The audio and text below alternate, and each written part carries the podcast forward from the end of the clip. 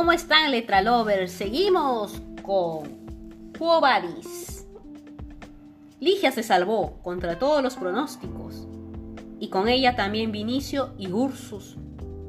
Pero Nerón estará tranquilo, no estará masticando su furia. ¿Y qué pasará con el resto de los cristianos? Los apóstoles no sabemos nada aún. Si quieres enterarte qué sucederá con los demás cristianos y quién sabe también con la corte de César, no te pierdas el episodio de hoy, que ya estamos cerca al final.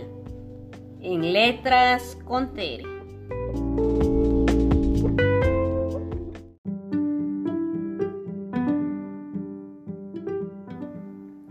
La noticia de la maravillosa liberación de Ligia se esparció rápidamente entre los cristianos. Muchos empezaron a manifestar a Cristo, a agradecerle por su misericordia. Escuchaban con atención el relato de Ursus acerca de la voz misteriosa que oyó en el circo y que le impulsó a luchar con la bestia feroz. Todos salían animados con la esperanza de que Cristo no permitiría la destrucción y les permitiría su vuelta a la tierra. Esa confianza les confortaba en sus angustias, pese a que las persecuciones aún no habían terminado.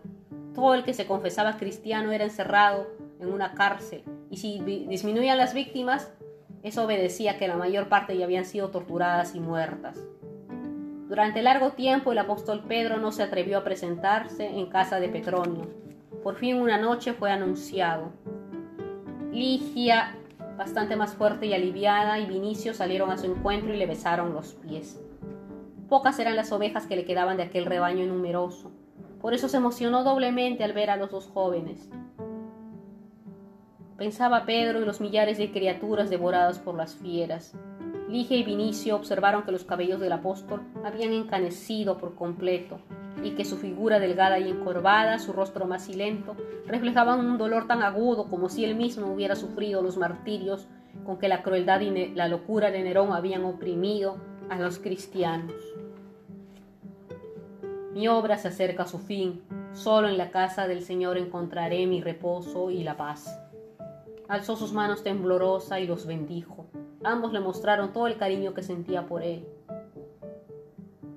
Algunos días llegó, llegó Petronio del Palatino con noticias terribles. Se había descubierto que uno de los libertos de Nerón era cristiano. Y en un registro de que fue objeto se le encontraron cartas de los apóstoles Pedro y Pablo. Y también de Judas Tadeo.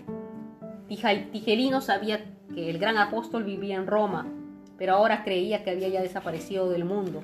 Cuando se enteró que las dos figuras principales de la nueva religión vivían allí, decidió, de acuerdo con Nerón, apoderarse de los dos apóstoles.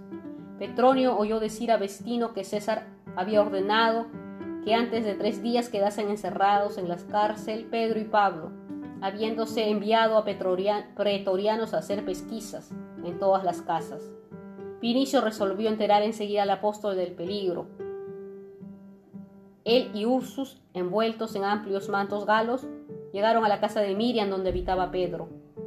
Por el camino vieron muchas casas rodeadas de soldados que detenían a personas desconocidas. Oída la triste noticia, Nazario le hizo salir a todos por una puertecita secreta. Ursus conducía a Lino, cuyas piernas destrozadas en la tortura no estaban aún curadas. Señor, dijo Vinicio, al despuntar del día te conducir por Nazario a los montes albanos a donde iré a encontrarte. Luego te llevaré a Ancio. Muchos aprobaron el proyecto y suplicaron al apóstol que acepte. Esconde tu sagrada cabeza, no permanezcas en Roma. Escúchanos, oh Padre, hazlo en nombre de Cristo. Hijos míos, respondió Pedro, ¿quién puede saber el tiempo que ha puesto Dios como límite de mi vida? El apóstol vacilaba, no sabía si secundar el deseo de los cristianos pero la grey está dispersada y la obra destruida. La iglesia ha caído en el polvo por voluntad de un tirano. Nerón, más terrible y poderoso que nunca, difundió su gloria por tierra y mar. ¿Qué he de hacer, Señor? preguntaba el santo pescador. ¿Cómo debo obrar? Aquella grey que me mandaste ya no existe, tu iglesia desapareció. ¿Qué quieres que haga yo ahora? Estaba indeciso En el momento decisivo era asaltado por el temor y la inquietud. ¿Cómo podía abandonar aquella ciudad? ¿Qué diría el Señor cuando le dijera estos han muerto por la fe y tú en cambio huiste? Todos estos pensamientos se agitaban en su cerebro. Escóndete, maestro, le seguían respirando los fieles. Huye de aquí. Por último, Lino volvió hacia él su cabeza. Señor, el Redentor te ordenó que apacentara su grey, pero esta ya no se halla aquí. Ve donde puedas encontrarla. La palabra de Dios resuena todavía en Jerusalén, en Antioquía, en Efeso y en otras ciudades. ¿Por qué hace permanecer en Roma? El Señor no ha establecido límite de la vida de Juan. Pablo es ciudadano romano. Pero si las potencias infernales se sublevan contra ti, los corazones acobardados se preguntarán, ¿quién es superior a Nerón? Tú eres la piedra, nosotros estamos dispuestos a morir, pero tú debes impedir la victoria del anticristo y no volver aquí hasta que el Señor haya destruido al que derramó tanta sangre inocente. Mira nuestras lágrimas. Al final se había inundado en llanto el rostro del apóstol. Alabado sea el nombre del Señor y hágase su voluntad. Al día de mañana siguiente, dos figuras envueltas en negros mantos se encaminaban hacia la campaña. Eran Nazario y el apóstol Pedro que abandonaba Roma. El camino estaba desierto. Al fin el sol remontó la línea de las colinas. Maravillosa aparición atrajo las miradas del gran apóstol. Le pareció que el círculo dorado, en vez de seguir su camino celeste, descendía de su altura para salir a su encuentro. Pedro se detuvo. ¿Ves aquel resplandor que se acerca a nosotros? No veo nada, respondió Nazario. Envuelta en los rayos del sol, una figura viene hacia nosotros. Pero no se oía ni una pisada. Nazario veía temblar las copas de los árboles. Maestro, ¿qué tienes? le preguntó sorprendido el muchacho al apóstol. El báculo de peregrino cayó de las manos de Pedro, sus ojos miraban hacia adelante, su boca denunciaba asombro, sorpresa, felicidad, éxtasis. De pronto, extendiendo los brazos, cayó postrado, mientras con voz que nada tenía de humano, exclamó, Cristo, Cristo, y bajó hasta el rostro hasta el suelo, como besando los pies a un ser invisible. ¿Cómo va, Señor? ¿A dónde va, Señor? Nazario no oyó respuesta alguna, mas en los oídos de Pedro resonó una voz triste pero dulcísima. Si tú abandonas a mi pueblo, iré yo a Roma para ser otra vez crucificado. La Nazario temió, desmayado, quizás muerto. El muchacho, ¿Cómo vadis, domine? A Roma, respondió el apóstol, y volvió. Sorprendidos le recibieron Pablo, Juan, Lino y los demás creyentes. Mayor fue su espanto cuando, al despuntar el día, los pretorianos habían rodeado la casa de Miriam buscando al apóstol. Pero Pedro no tenía más que una sola respuesta. He visto al Señor. En la noche de aquel día predicó en el cementerio ostriano y bautizó a todos los que querían purificarse. Y no faltó nunca. César nadaba en sangre. Roma y el mundo pagano habían enloquecido pero los pisoteados y torturados se agrupaban para oír la palabra de Dios. En aquel Dios único digno de ser amado, encontraban lo que la sociedad nunca les pudo proporcionar, felicidad y amor. Pero reconoció que ni César ni todas sus legiones lograrían ahogar la verdad con lágrimas ni con sangre. Comprendió por qué le había enviado el Señor otra vez a Roma. Aquella Roma del orgullo, del crimen, de la disolución y la fuerza, comenzaba a ser su Roma, la ciudad eterna,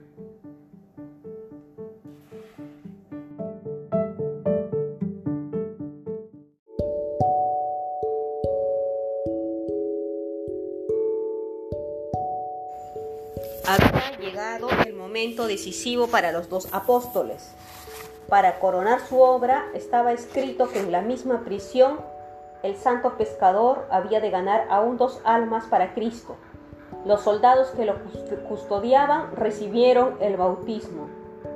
Se aproximaba la hora del martirio.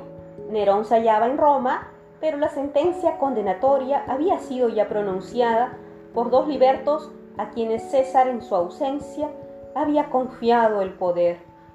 A la mañana siguiente del día en que se pronunció la sentencia, el viejo apóstol debía ser conducido fuera de los muros de Roma a la colina vaticana para ser allí crucificado.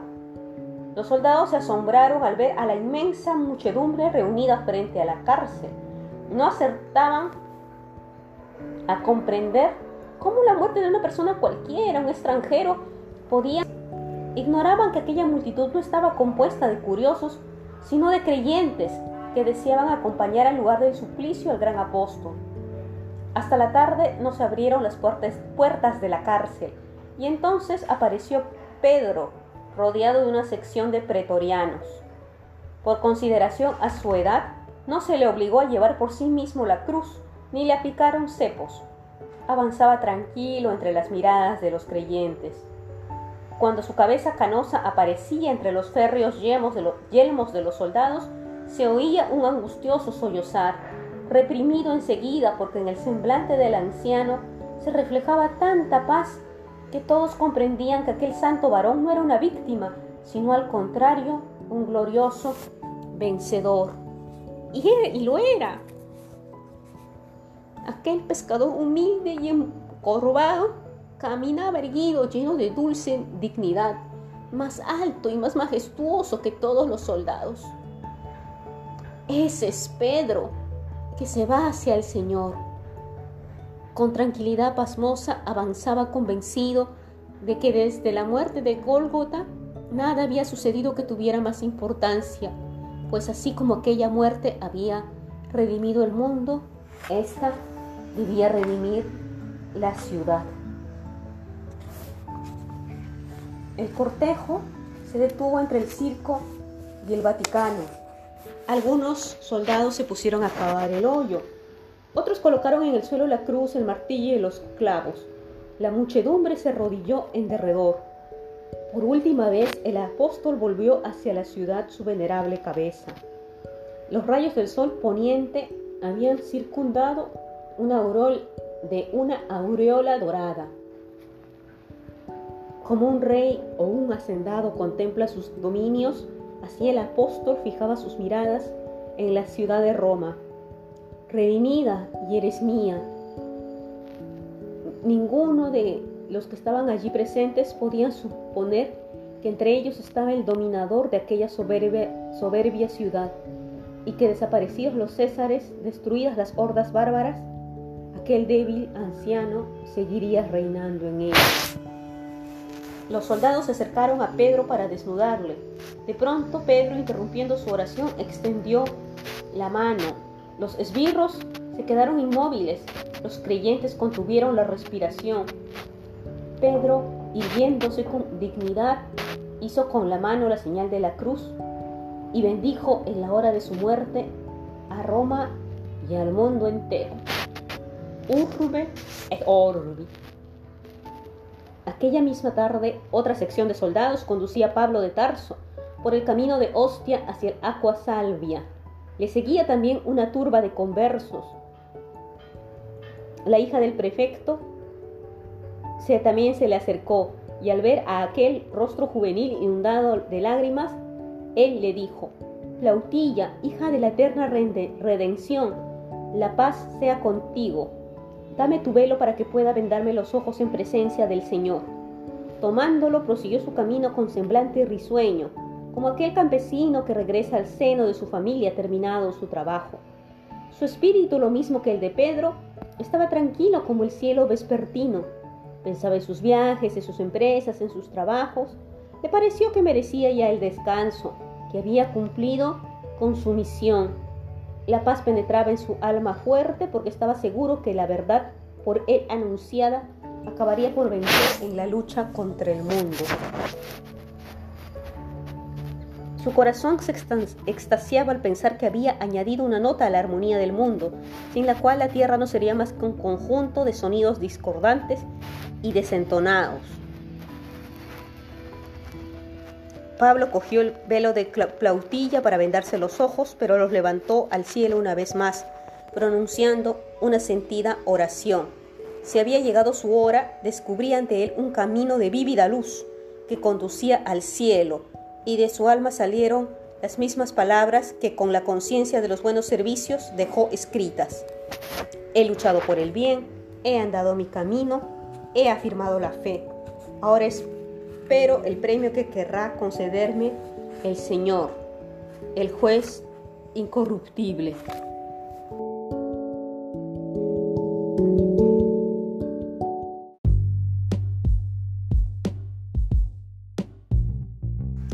Roma, Roma estaba transformada. La eterna ciudad parecía próxima a arruinarse por falta de una dirección.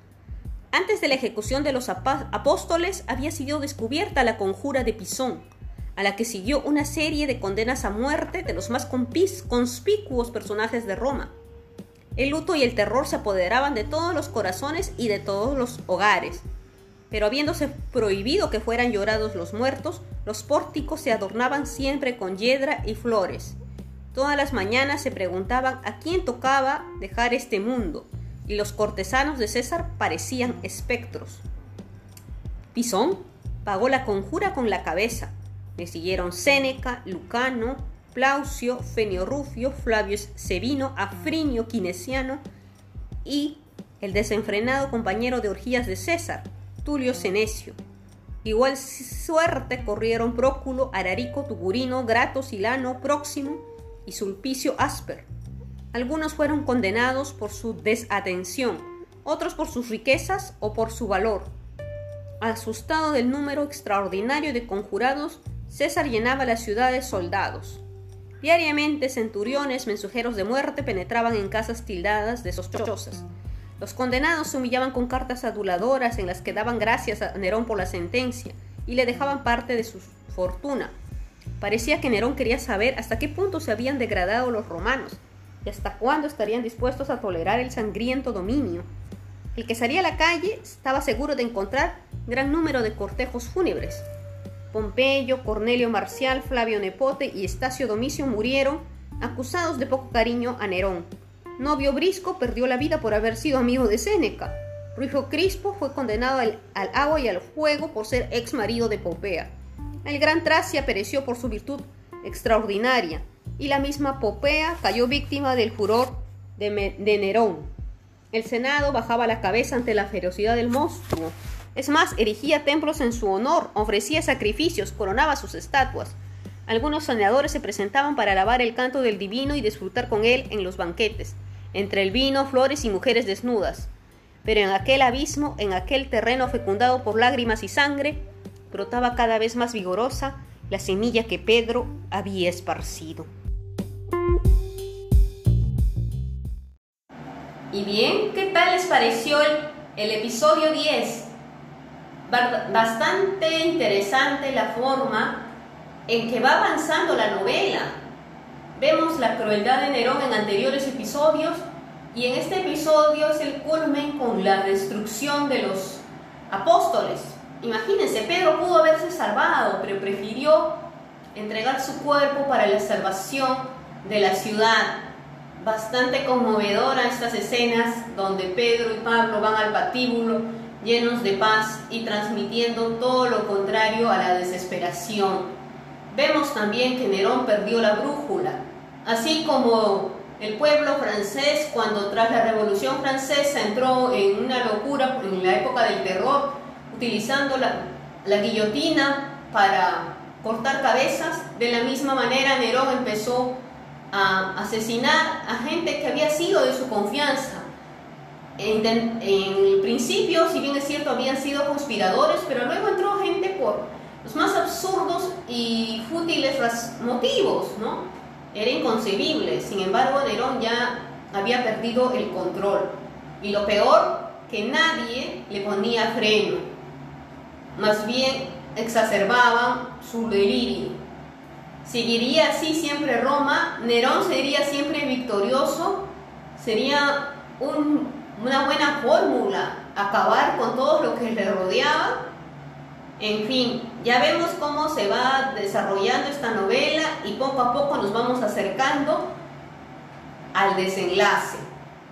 Sigue disfrutando esta novela en tu podcast Letras con Tere. Hasta la siguiente sesión.